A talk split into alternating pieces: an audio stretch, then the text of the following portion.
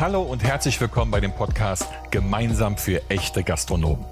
Liebe Zuhörer, liebe Gastronomen, in dieser merkwürdigen und schwierigen Zeit ist es jetzt umso wichtiger, jeden noch so kleinen Tipp, jede noch so wertvolle Information in Erfahrung zu bringen. Und daher haben wir heute am 27.11. zwei ganz besondere Gäste eingeladen. Zum einen, wer kennt ihn nicht? Herrn Christian Rach. Der Gastroprofi, Starkoch, Buchautor, bekannt aus dem Fernsehen und diversen Podcasts. Zum anderen der Mitgründer von Orderbird, Herrn Jakob Schreier. Er ist heute verantwortlich als CSO für die strategische Ausrichtung des Unternehmens Orderbird. Und Orderbird ist bekannt als die iPad-Kasse für die Gastronomie. Außerdem steht mir heute unsere Co-Moderatorin Sharifa zur Seite, die sich im Vorfeld um die Zuhörerfragen gekümmert hat und die besten für uns ausgesucht hat. Wir sind gespannt auf die Fragen. Darum, hallo Christian, hallo Jakob, liebe Sharifa, schön, dass ihr heute da seid. Ja, liebe Grüße aus Hamburg an alle. Vielen Dank, ich freue mich. Danke, Stefan. Ich freue mich auch sehr, heute dabei zu sein. Heute diskutieren wir gemeinsam in unserem ersten Teil über die Auswirkungen von Corona auf die Gastronomie. Wie müssen denn Gastronomen auf die Corona-Krise antworten? Welche Option gibt es denn eigentlich überhaupt? Schön, dass sie uns dafür mit Rat und Tat zur Seite steht. Kommen wir auch gleich zur ersten Frage.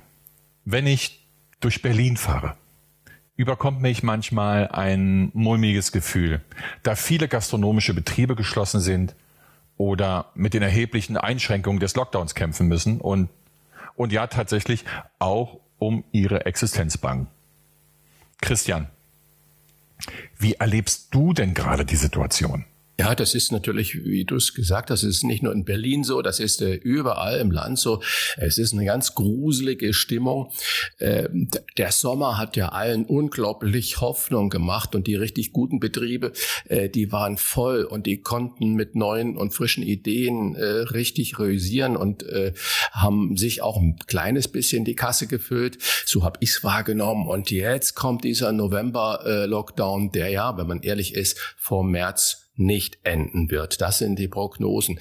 Und äh, das ist natürlich äh, wirklich äh, depressive Stimmung und ich habe so viele Kollegen erlebt, die mit Tränen in den Augen äh, äh, irgendwie mich angerufen haben und mit erstickter Stimme und gesagt haben, wir wissen nicht, wie es weitergeht.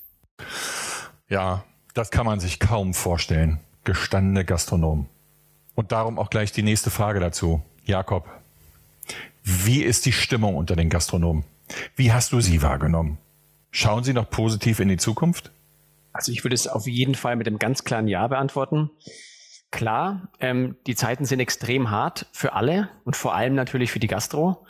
Aber am Ende vom Tag sprechen wir hier von Unternehmern. Die Zukunft gehört denen, die an die Zukunft glauben. Wir haben sehr viele befreundete Gastronomen und natürlich auch unsere Kunden, mit denen wir ganz eng im Kontakt stehen.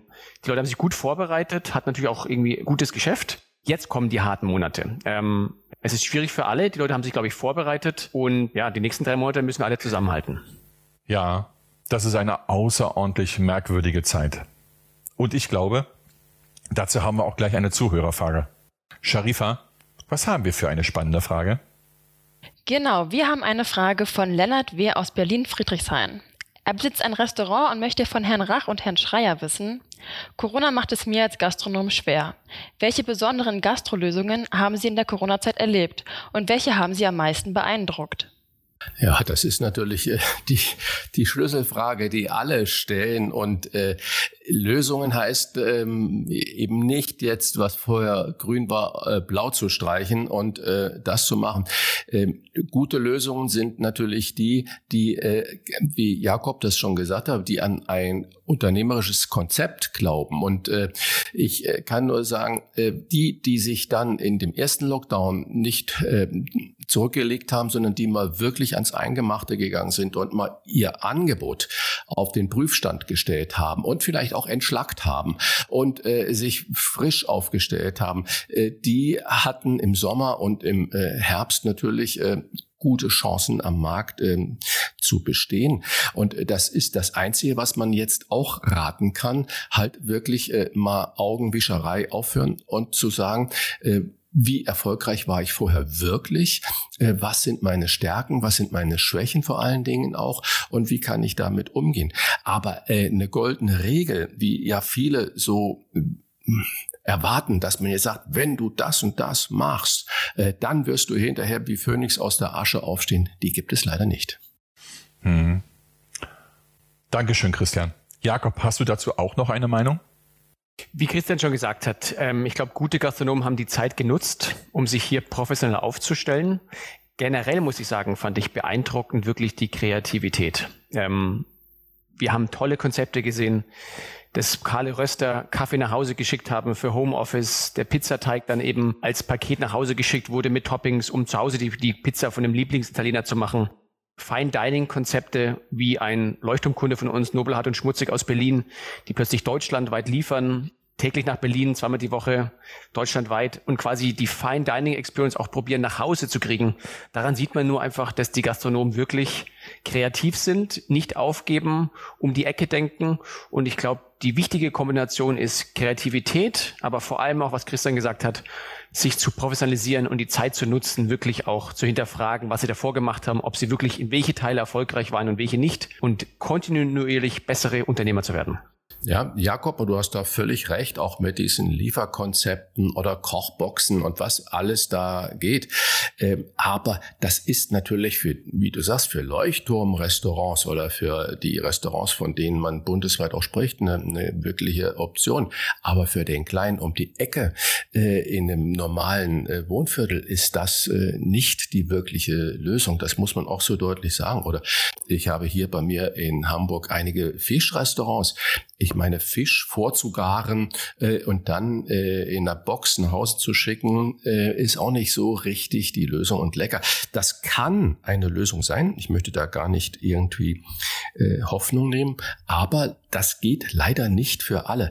Und das muss man auch so deutlich äh, sagen. Und äh, derjenige, der nicht liefern kann, der muss versuchen, sich andere Dinge einfallen zu lassen. Das ist äh, die reine Wahrheit. Und ich greife direkt darauf zurück. Der Ball, der bleibt gleich bei dir, Christian. Du als echter Gastroprofi, du hast natürlich eine große Expertise. Was denkst du, wenn ich hier an den Lennart denke, das Restaurant um die Ecke? Was sind die wichtigsten Punkte, die Top zwei oder drei Punkte, die Gastronomen beachten sollten, um wirtschaftlich überleben zu können? Ja, also der, der, der Kollege um die Ecke herum, der in seinem Kiez, in, in, in seinem Dorf, in, äh, wir müssen ja aufpassen, nicht nur immer in, in Großstadtdenken zu verharren, weil es gibt unglaublich viele äh, Läden natürlich auf dem Land und in den kleinen Städten, im dem Dorf und ähm, die da äh, ganz anders aufgestellt sind. Und äh, die sollten gucken, was sind denn eigentlich meine Signature Dishes, also meine, meine Dinge, die die Gäste immer geliebt haben, worauf sie abgefahren sind. Und das gerade jetzt in der Weihnachtszeit, wo alle Restaurants Restaurants ja vermutlich geschlossen bleiben werden, das den Leuten anbieten, ein bisschen weihnachtsfähig machen und dann natürlich bei Logistik, äh, äh, Verpackungssystemen nachschauen. Das kann man alles online machen. Wie kriege ich meine Qualität? Weil ein Salat musst du anders äh, transportieren als eine Roulade zum Beispiel. Und eine Pizza, wie Jakob das gerade gesagt hat, der Pizzadeck muss wiederum anders äh, transportiert werden als äh, die, das Stückchen äh, Fisch, wenn er noch äh, roh ist und so weiter. Das heißt, heißt, man hat die Kühlketten und so weiter und so fort. Das muss man natürlich alles klären, damit man da hinterher nicht kommt. Und ich sage immer nur Kommunikation, Kommunikation mit den Kunden.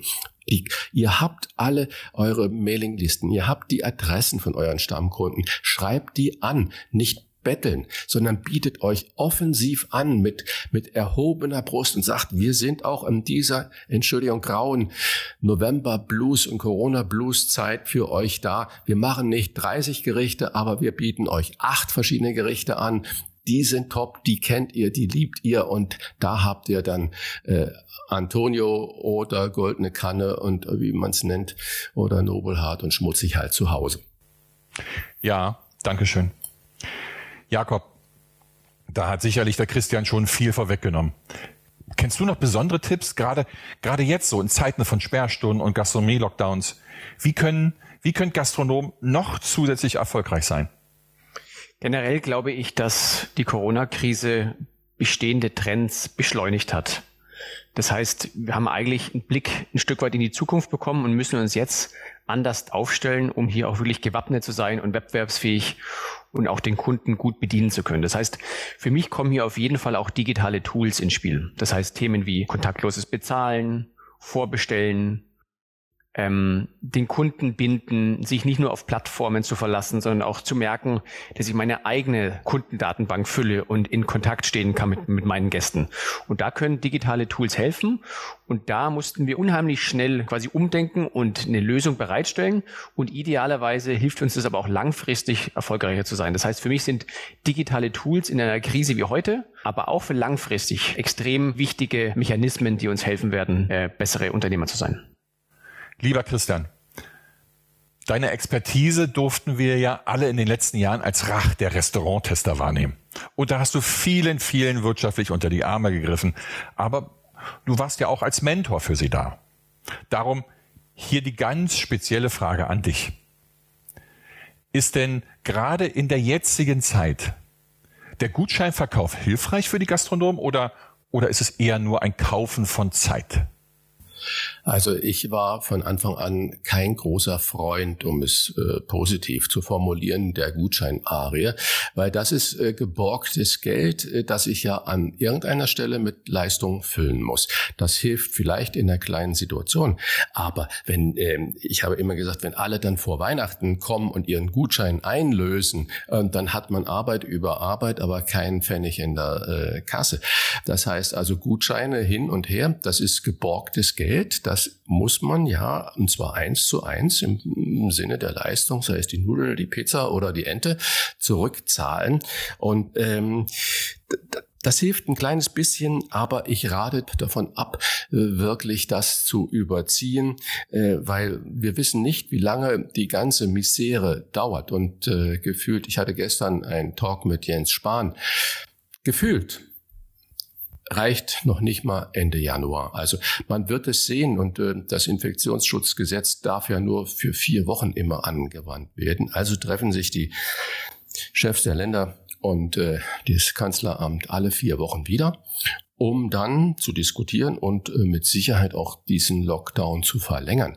Und je mehr Schulden der kleine Gastronom und Gutscheine sind auch Schulden aufbaut, desto katastrophaler wird das Ganze. Die nächste Frage möchte ich gerne an euch beide richten. Welche Optionen gibt es denn eigentlich überhaupt, um einen Lieferservice anbieten zu können? Ja, also ich habe es vorhin schon kurz angesprochen, man sollte sich auf ein stark eingekürztes äh, Angebot konzentrieren.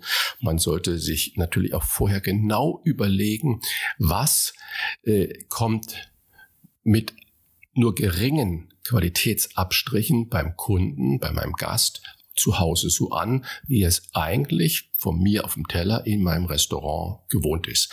Das heißt, das ist die entscheidende Frage, äh, wenn ich mit Pünktchen und Komma und Strich auf dem Teller gearbeitet habe. Das funktioniert nicht. Also muss ich natürlich eine Form des Angebotes schaffen, dass zu Hause, wenn man es dann öffnet und äh, dann gemeinsam mit der Familie, mit dem Partner oder Partnerin genießt, noch ein bisschen dieses Gefühl hat, ach, ich bin gerade bei meinem Lieblingsgastronom um die Ecke und Schatz, toll, dass wir äh, hier Dieter und Helga unterstützen und äh, dass das Ganze auch zu Hause uns ähm, Freude bereitet. Das heißt, das ist ganz, ganz wichtig. Und dann, das wird Jakob natürlich äh, gut beantworten können, äh, die ganze Online-Situation, die muss man auf Vordermann haben, weil äh, die Leute kommen nicht und suchen aus äh, im Laden, sondern das geht alles online. Das heißt, das, was man anbietet, muss online da sein, am besten mit dem Bild versehen. Und dann muss es halt, wie ich es vorhin schon gesagt habe, auch in die entsprechenden Behälter ähm, gebracht werden. Und das, denke ich, wäre Nachhaltigkeit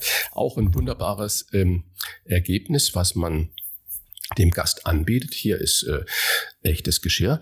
Mach sauber, bring's zurück für deine nächsten äh, Lieferungen. Und das wäre so eine Möglichkeit, wie ich sage, so würde ich mich aufstellen.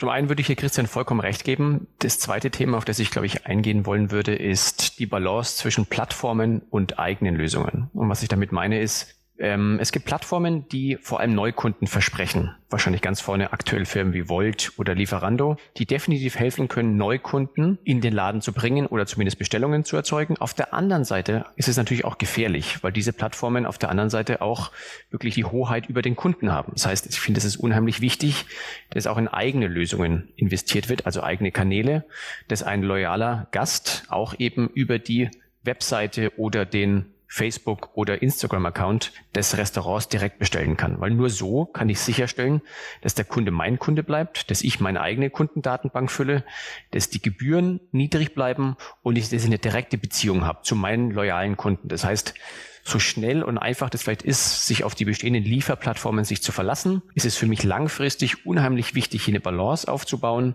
und eine eigene Kundenbeziehung zu haben. Weil wir dürfen uns nicht abhängig machen von anderen Plattformen und brauchen die direkte Kundenbeziehung. Ja, gut, da würde ich völlig un unterstützen. Also ich bin überhaupt kein Freund von Lieferando und Co. Gerade in dieser Situation nicht, weil die greifen dieses unglaublich wichtige Geld, diesen Umsatz, greifen die zu einem großen Prozentsatz ab. Und ähm, diktieren auch noch die Bedingungen. So habe ich meinen Hinweis auch nicht gemeint, sondern da gehe ich ganz mit dir konform. Das heißt, die eigene Website, der eigene Tool, die, die, die, die eigene Mailing-Situation und dann vielleicht, wenn man sowieso die Mitarbeiter in Kurzarbeit hat, bitten, wer kann äh, mit im Auto von A nach B machen? Man muss den Lieferkreis begrenzen auf, was weiß ich, zwei, drei, vier Kilometer im Umkreis. Und ähm, dann kann man es machen. Da bin ich also vollkommen bei dir. Ich will nicht die großen Dienste da verteufeln, aber ich sage zuerst einmal Vorsicht. Vielen, vielen, vielen Dank. Jetzt haben wir gerade über diese Lösung viel gehört. Und jetzt Jetzt gehen wir ganz speziell auf einen besonderen Kanal ein, und zwar unsere lieben Gastrogründer, die in der jetzigen Zeit eine Gastronomie eröffnen wollen oder bereits eröffnet haben. Christian,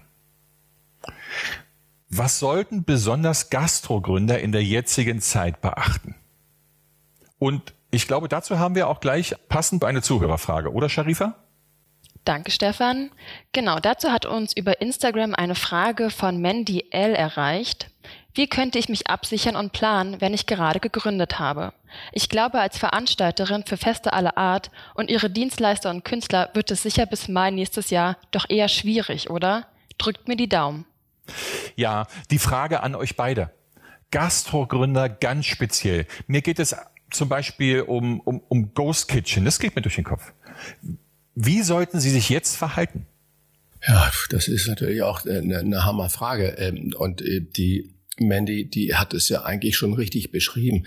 Mit Sicherheit wird es gerade für die ganzen Veranstaltungsbranche, das, die, die sind am meisten gekniffen von allen, weil es wird keine Veranstaltungen bis zum Frühjahr geben. Das ist so. Und darüber hinaus kann man noch keine Prognose äh, wagen. Das heißt also, die Veranstaltungsbranche, da gibt es im Moment, wenn man gerade erst gegründet hat, äh, kaum einen Silberstreifen am Horizont. Wenn man sagt, ich bin aber die Tollste, der Tollste mit meinem Konzept und in meiner Gegend, dann sage ich nur, Kosten so weit minimieren. Das gilt übrigens für alle. Mit den Vermietern sprechen, mit, mit allen möglichen Leuten sprechen, nicht nur die Vermieter, auch Strom und Gas und äh, was auch Versicherungen mal auf abklopfen, was brauche ich wirklich von den ganzen Zeugs. Kosten minimieren, Kosten minimieren ist das Zauberwort, weil es nutzt keinem was, wenn der kleine Betrieb am Ende des Lockdowns, wann auch immer der sein wird, 120.000 Euro Schulden aufgebaut hat, äh, wenn er generell nur 35.000 Euro äh, Umsatz macht. Und äh, von sowas kommt man nie wieder runter. Das heißt, die Gründer sollten jetzt alles so klein, die sollten nicht den Mut verlieren, die sollten nicht aufgeben, bevor sie überhaupt gestartet sind, aber alles, was man einsparen kann, einsparen. Hier würde ich natürlich komplett zustimmen. Das gilt für alle Unternehmer und vor allem auch für die Gastronomie. Kosten unter Kontrolle halten. Das heißt, wie wir vorhin gehört haben, alle vier Wochen wird über die Lage neu entschieden. Das heißt, das Einzige, was wir gerade können, ist uns flexibel aufstellen. Wir müssen leider flexibel in die Zukunft gucken. Und es ist gerade unheimlich schwierig, bis in den Januar, Februar oder März vorzuplanen, weil keiner weiß, was genau passieren wird. Wird früher gelockert, wird später gelockert, wird sich noch weiter in den Frühling oder Sommer ziehen. Deswegen Kosten unter Kontrolle, probieren sich so flexibel wie möglich aufzustellen, wirklich zu gucken, was kann ich optimieren, was für Hilfen gibt's und auf der anderen Seite, glaube ich, die Zeit gut nutzen, wo jetzt einfach wenig Geschäft ist, um in Themen wie eine Online-Präsenz, um quasi Themen von morgen zu investieren. Dass wenn die Krise irgendwann vorbei ist und die Gastro wieder aufgeht, dass ich dann bestmöglich dastehe und auch wirklich dann erfolgreich aus der Krise rauskomme. Jakob, du als CSO von Orderbird. Was hat denn Orderbird ganz speziell getan, um die Gastronomen in der Krise zu unterstützen? Wir versuchen natürlich auch unseren kleinen Teil dazu beizutragen, um die Gastronomen zu unterstützen. Auf der einen Seite haben wir hier in Berlin unheimlich viele Gastronomie-Profis, das heißt Leute, die aus der Gastro kommen, die ganz viel Erfahrung haben. Das heißt, wir haben probiert, diesen Content, dieses Wissen bereitzustellen. Das heißt, Themen wie wie kann ich gewisse Förderung beantragen? Was für Hygieneschutzkonzepte gibt's? Digitale Tools? All diese Sachen haben wir wirklich probiert, ähm, kostenlos den Gastronomen zur Verfügung zu stellen, um sie hier bestmöglich zu unterstützen. Auf der anderen Seite natürlich in unserem ähm, in unserem Ermessen Themen wie, wir haben unser Lizenzmodell angepasst, haben probiert, keine großen Rechnungen zu stellen, jährliche Rechnungen lieber auf monatliche Rechnungen umzustellen.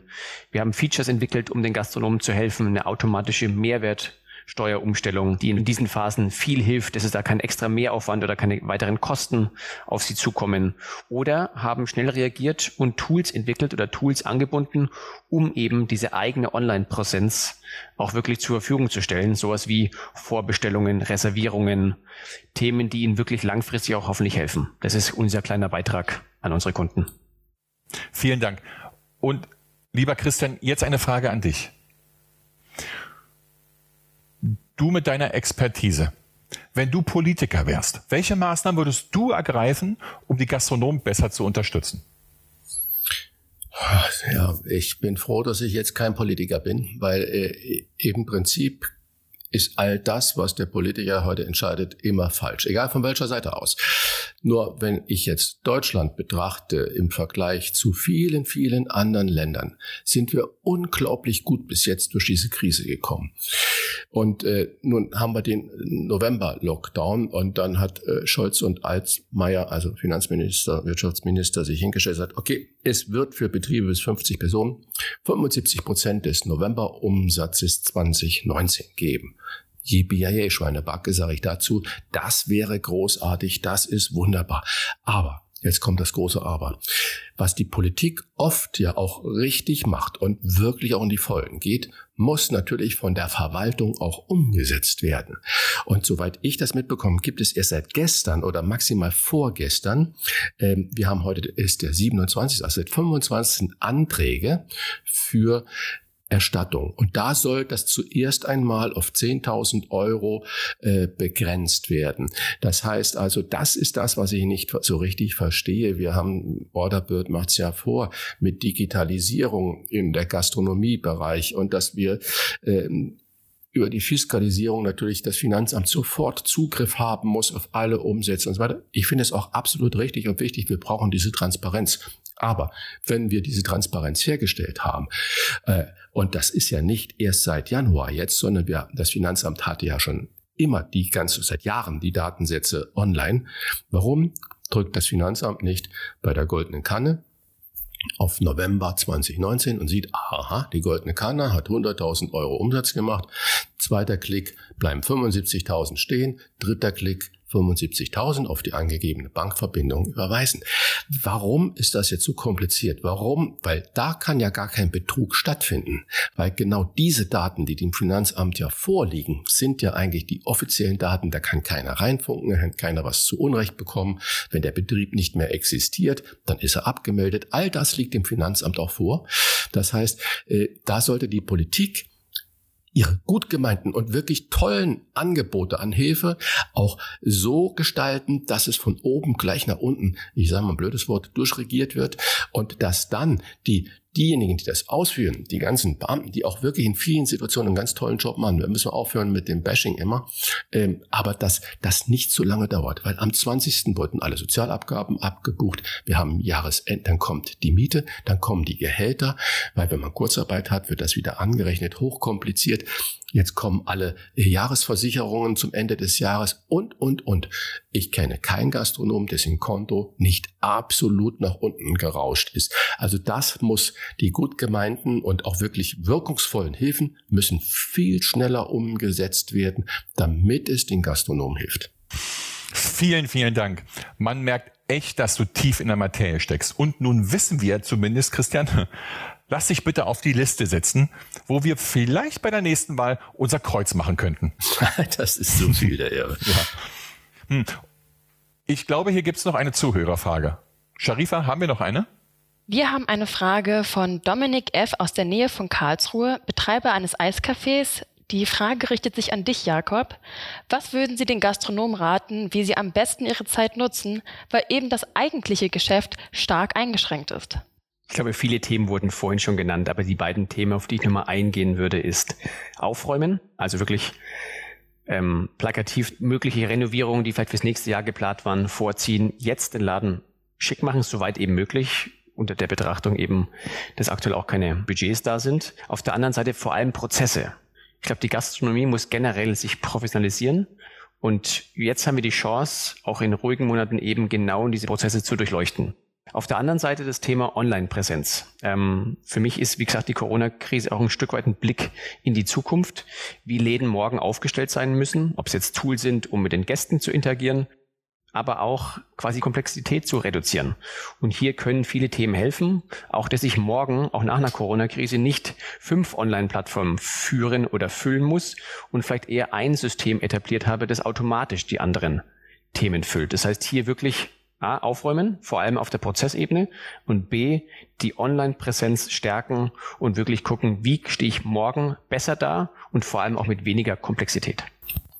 Ja, ich kann das noch ergänzen, was Jakob gesagt hat. Äh, viele glauben, äh, oh, ich bin ja digital, äh, dass sie äh, ein Online-Reservierungssystem haben und äh, bei einem der bekannten Plattformen und damit sind sie digital. Das hat natürlich gar nichts damit zu tun. Und äh, Jakob hat in, in seinen Analysen und dem, was man tun äh, kann natürlich völlig recht. Äh, wenn die Digitalisierung Einzug halten soll in die Gastronomie, ist es jetzt natürlich der Zeitpunkt, das zu machen. Jetzt kommt das große Aber. Keiner hat Geld. Das heißt also, da muss man auch bei den großen Anbietern oder bei denen, die dann ein Produkt für einen Gastronomen erstellen, damit er äh, digitaler wird, damit er sein gesamtes Warenwirtschaftssystem äh, auch digital erfassen kann, und zwar mit zwei, drei Klicks, so wie das bei eurem Kassensystem ist, dass man nicht da eine hohe Wissenschaft braucht, um das zu installieren. Ähm, dann wäre das natürlich äh, eine wunderbar genutzte Zeit, weil ich glaube, es wird sich in dieser Krise auch die Spreu vom Weizen trennen. Wir hatten ein unglaubliches Angebot, vielleicht sogar zu viel Gastronomieangebot, ein dünnes Eis, ich weiß. Aber äh, diejenigen, die wirklich in der Lage sind, sich in Frage zu stellen, ihr Marktangebot in Frage zu stellen und richtige Schlüsse daraus zu ziehen, die haben auch innerhalb der Digitalisierungsprozesse ganz große Chancen. Für mich geht es auch vor allem um banale Themen wie Datenhoheit oder quasi die, wie aktuell Daten sind. Ich finde, ein Thema, was man sich aktuell gerade live angucken kann, ist, die Öffnungszeiten ändern sich gerade fast täglich oder wöchentlich oder vor allem monatlich bei den Gastronomen, weil sie natürlich auch viel probieren und sich der aktuellen Lage anpassen müssen. Auf der anderen Seite gucken wir Konsumenten aktuell. Ich fahre früh zum Beispiel meine kleine Tochter in die Schule, will mir noch einen Kaffee holen und fahre zu meinem normalen Lieblingscafé. Gestern war er noch offen um neun oder um acht und am nächsten Tag wurden die Öffnungszeiten angepasst. Da ist natürlich irgendwie auch ein Thema, dass die neuen Gegebenheiten oder die neuen Öffnungszeiten nicht angepasst werden oder zum Beispiel online nicht verfügbar sind. Das heißt, hier irgendwie auch sich für die Zukunft aufzustellen, zu sagen, wenn ich Öffnungszeiten ändere, meine Speisekarte anpasse, muss ich dann wirklich auf zehn verschiedene Plattformen überall anpassen und habe aber drei vergessen und fünf Konsumenten ärgern sich, weil sie auf der falschen Plattform noch eine alte Information bekommen haben. Da auch so ein bisschen vorausschauen, gucken, Digitalisierung muss helfen und nicht hindern. Und wenn man es falsch einsetzt, ist die Komplexität zu hoch und beschwert eher und kann auch zu Umkehreffekten führen bei den Konsumenten. Und deswegen muss eine Digitalisierung vereinfachen und helfen. Und ich glaube, das ist ein Punkt, den man ein bisschen verinnerlichen muss und auch wirklich drüber nachdenken muss. Bewusst, wo will ich präsent sein und wie kann ich das auch langfristig mit wenig Aufwand pflegen? Weil nochmal, es darf nicht Sinn und Zweck sein, dass ich in Zukunft fünf Stunden mehr brauche, weil ich da die ganzen Online-Plattformen füllen muss. Dann ist es in meinen Augen eher kontraproduktiv. Jakob, da würde ich gerne in unserem zweiten Podcast mit dir drüber sprechen. Wie kann sich denn ein Betrieb ähm, aufstellen, damit das ich sage jetzt mal den Koch, die Köchin, den Kellner, die Kellnerin eben nicht überfordert, was du gerade angesprochen hast. Weil das geht natürlich weit über Karottenschälen oder äh, Gläserpolieren hinaus und da brauchen wir Ideen und Lösungen und das wäre vielleicht ein Thema für unseren zweiten Podcast. Und genauso machen wir das auch. Wir haben aber auch eine gemeinschaftliche Komponente, gerade in dieser Zeit. Natürlich würde es garantiert in diesen Krisenzeiten Sinn machen, sich mit anderen Gastronomen auszutauschen oder besser zusammenzuarbeiten. Jakob, Christian, mh, hm, empfindet ihr gerade eine stärkere Gemeinschaft unter den Gastronomen, dass sie sich in dieser Zeit stärker austauschen? Ja, also ähm, das ist ähm, natürlich das Wichtige. In den Krisenzeiten waren die Kirchen immer voll und heute connecten sich die Gastronomen. Ähm, was nach dem Frühjahrslockdown gab es, oder während des Frühjahr-Lockdowns gab es von den ganzen Vereinigungen, schön Restaurateur und so weiter und so fort, ganz große Aktionen, lass uns gemeinsam ein Sprachrohr und dann die, die Hoga noch anpushen und so weiter. Äh, plötzlich war der Lockdown vorbei, die Leute gingen äh, wieder in die Läden und der Sommer brummte, nichts mehr davon da gewesen. Das heißt, die ganzen Aktionen, die man versucht hat anzuschieben, waren null und nichtig bei Online-Konferenzen, wo dann eigentlich 250 Einladungen äh, geschickt waren, waren vier Leute da. Und äh, jetzt geht das wieder los. Jetzt kommen genau die gleichen Organisationen wieder und sagen, oh, jetzt müssen wir aber das wirklich machen. Äh, das ist so ein bisschen wie Don Quixote äh, äh, gegen die Windmühlen. Ich sage, dieser Austausch muss permanent stattfinden und nicht so wie in der Schule zuhalten, äh, dass der Nachbar bloß nicht sieht, was ich gerade in Mathe geschrieben habe oder in Deutsch. Äh, Offenheit ist das Entscheidende über Stärken, über Schwächen.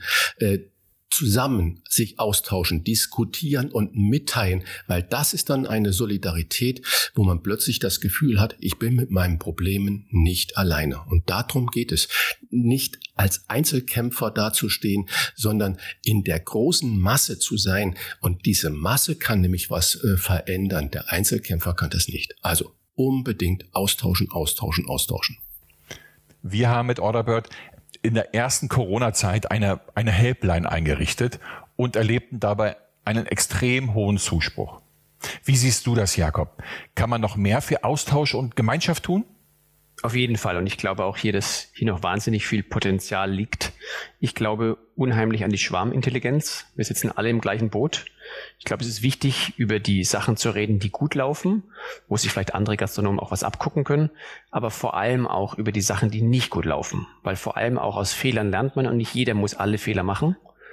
Ich glaube aber auch, dass hier auch noch Nachholbedarf ist oder Potenzial liegt, langfristig und nachhaltig solche Gruppen, Gremien, Austauschmöglichkeiten zu schaffen. Weil es darf nicht sein, dass jetzt eine Krise ist und alle sehr hektisch quasi immer den Nachbarmann fragen oder sich umhören oder sich kurze Gruppen bilden. Aber sobald es wieder da draußen wieder die Sonne scheint, Leute wieder quasi zu ihren normalen Rhythmen zurückfallen. Das heißt, auch da lieber gucken, was sind nachhaltig Gruppenmöglichkeiten, sich zu informieren, sich auszutauschen, auch Sachen zu dokumentieren.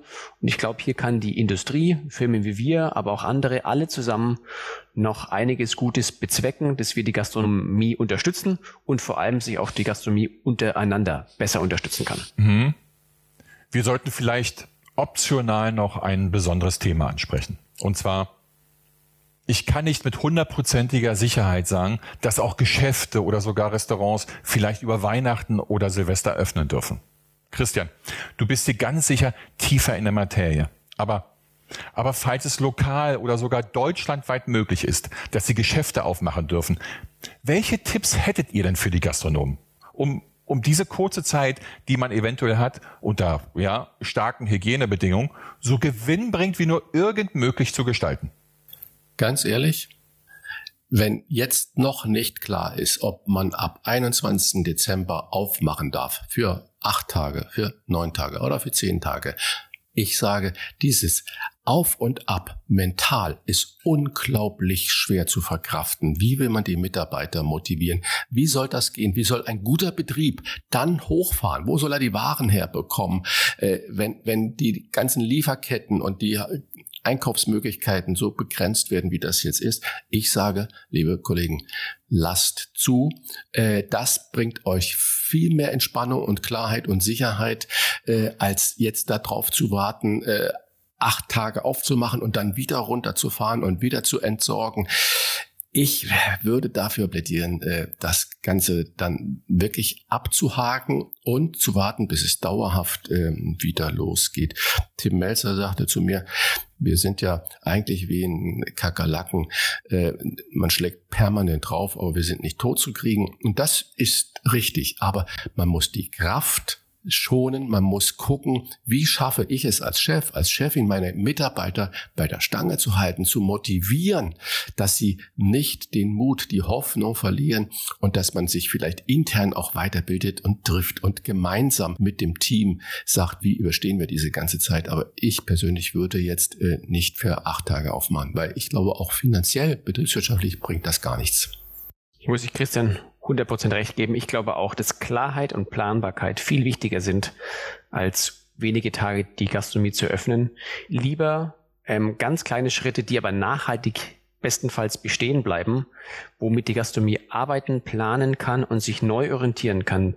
Die Gastronomie hat für mich gezeigt, dass sie sich an Hygienevorschriften halten kann und auch Läden schnell der Situation anpassen kann. Aber dieses ständige Aufzu, Aufzu führt, glaube ich, mehr zu Hektik und zu keinen guten betriebswirtschaftlichen Ergebnissen. Deswegen Klarheit, Planbarkeit, glaube ich auch, sind wichtiger als kurzfristige Kurzerfolge, die im Zweifel vielleicht irgendwie im ersten Schritt gut wirken, aber nicht nachhaltig sind und auch im Umkehrschluss viele negative Seiten mit sich bringen. Wir haben jetzt gehört, wie schwierig die derzeitige Lage ist und wie wie gut man sich aber auch vorbereiten kann für eine Zeit danach. Und ich empfinde es genauso, dass man in dieser Zeit näher zusammenrücken sollte. Es betrifft ja nun die gesamte Branche. Nur gemeinsam sind wir eben stark. In diesem Sinne.